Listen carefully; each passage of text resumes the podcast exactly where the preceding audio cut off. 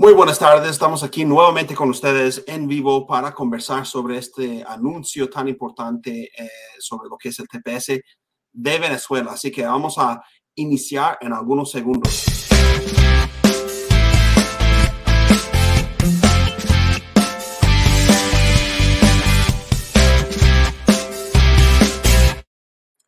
Muy buenas tardes, gracias por estar con nosotros nuevamente aquí en vivo. Eh, estamos compartiendo información sobre este anuncio del Departamento de ah, Seguridad Nacional y ah, el TPS de Venezuela.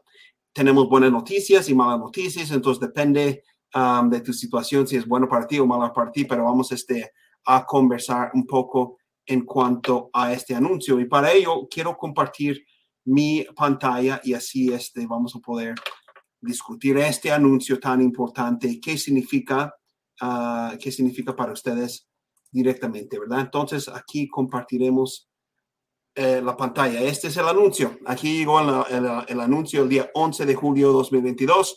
Estamos exactamente a 60 días de la fecha límite de poder aplicar para lo que es el TPS para los venezolanos. Y 60 días antes necesitan necesariamente anunciar qué es lo que van a hacer o qué es lo que van a decidir en cuanto a este programa para que Las personas pueden saber y tener suficiente tiempo para reaccionar, ¿verdad? Entonces, hoy era un día importante, una fecha límite para la administración de Joe Biden. Y vamos a mirar juntos esto, esta noticia. Dice como, bueno, del, del secretario Mayorkas, está anunciando una extensión de 18 meses de programa de septiembre 10, 2022 hasta marzo 10, 2024. Pero luego solo los que se han beneficiado um, del TPS de Venezuela son los que van a poder beneficiarse de este programa. Y él indica aquí, y esto es una pregunta muy grande que todos teníamos, solo las personas que llegaron antes de marzo 8, 2021 van a poder calificar. Los que llegaron, aquí dice, los que llegaron venezolanos, quienes llegaron a los Estados Unidos después de marzo 8, 2021, no son elegibles y entonces dice que como más o menos 343 mil personas son elegibles para pedir el TPS. Y por último, um, dan uh, una invitación a aplicar antes del 9, del 9 de septiembre de este año los que no han pedido todavía el TPS. Entonces, si tú llegaste antes de esa fecha, tú eres uno de esos 343 mil venezolanos quienes llegaron a los Estados Unidos antes del 8 de marzo de 2021 te conviene muchísimo mandar a pedir el TPS antes de esta fecha límite, porque pasando esta fecha límite ya no vas a poder mandar a pedir el TPS. Um, esto es muy importante. Nosotros tenemos conocidos, amigos, este, quienes son de, El Salvador y han beneficiado del TPS durante muchísimo tiempo y este, viven aquí como si fueran um, ciudadanos de los Estados Unidos. Hay ciertas cosas que no pueden hacer, obviamente porque no son ciudadanos, pero tienen casas y carros de negocios y así. Entonces te abre muchas puertas. Es importantísimo aplicar antes de esta fecha. Ahora, hablando un poco sobre este anuncio, obviamente es bueno para los venezolanos, pero hay un grupo que todavía estamos como que, ¿qué es lo que va a pasar con esto? Y son las personas que pidieron el uh, TPS por primera vez, pero todavía no les ha llegado su permiso de trabajo ni su aprobación todavía. Con los casos que nosotros hemos enviado, quizás más o menos la mitad de los casos o un poquito más de la mitad de los casos de TPS de Venezuela en una petición de pedir TPS por primera vez han llegado este, aprobados y los demás todavía están en el aire. Estamos esperando a ver qué pasa. Entonces, esa es una pregunta que todavía queda abierta. ¿Qué es lo que va a pasar con las personas que mandaron a pedir el TPS y todavía no les han aprobado? Entonces, bueno, lo que yo pienso que va a pasar es que van a llegar eventualmente las aprobaciones y luego van a poder beneficiarse de esta extensión.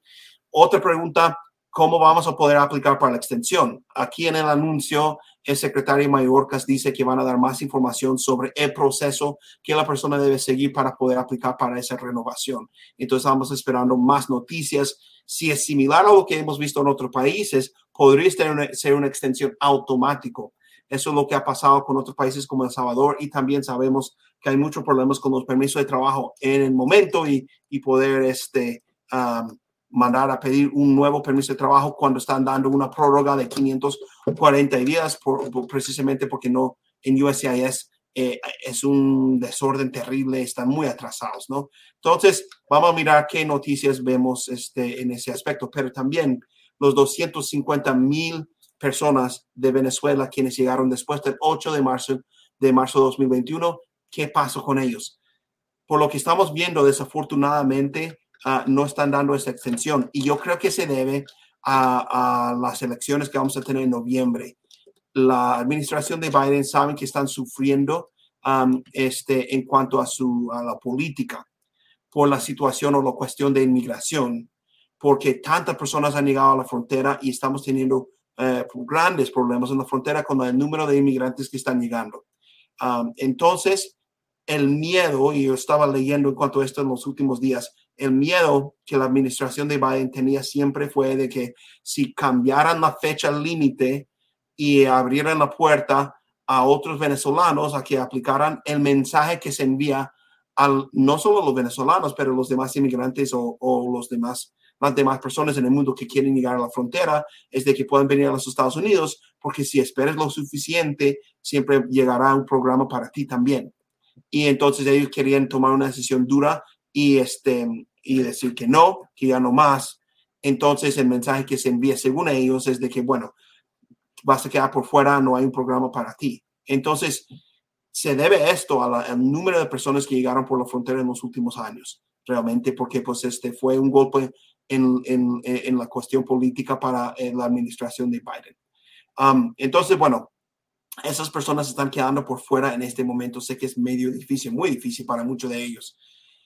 Lo que puedo decir ahí es de que si tienen un caso fuerte de asilo político, es importante enviar la aplicación de asilo antes de cumplir un año en los Estados Unidos y luego proceder con el caso. En, conforme van pasando los años, los fiscales y los jueces llegan a ser mucho más conscientes de la forma en la que pueden negar los casos de asilo uh, eh, de, los, de los venezolanos. Si viviste en un tercer país um, o si tienes doble nacionalidad, también con la credibilidad, atacan muchísimo con la credibilidad hasta incluso a veces tratan de ser muy duros al principio de una audiencia para asustar a la persona y así la persona este, empieza a confesar ciertas cosas que ha inventado para su caso. Entonces la credibilidad es bastante importante ahí también.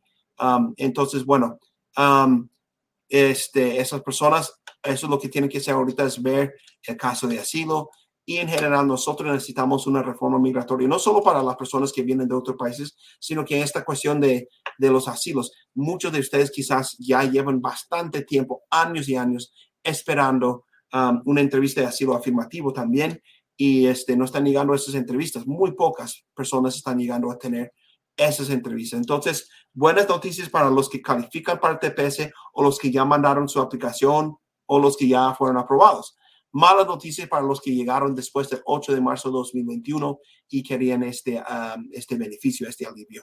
Pero bueno, eso, esto es lo importante. Vamos a seguir más adelante con otra información, más información más detallada sobre estos cambios.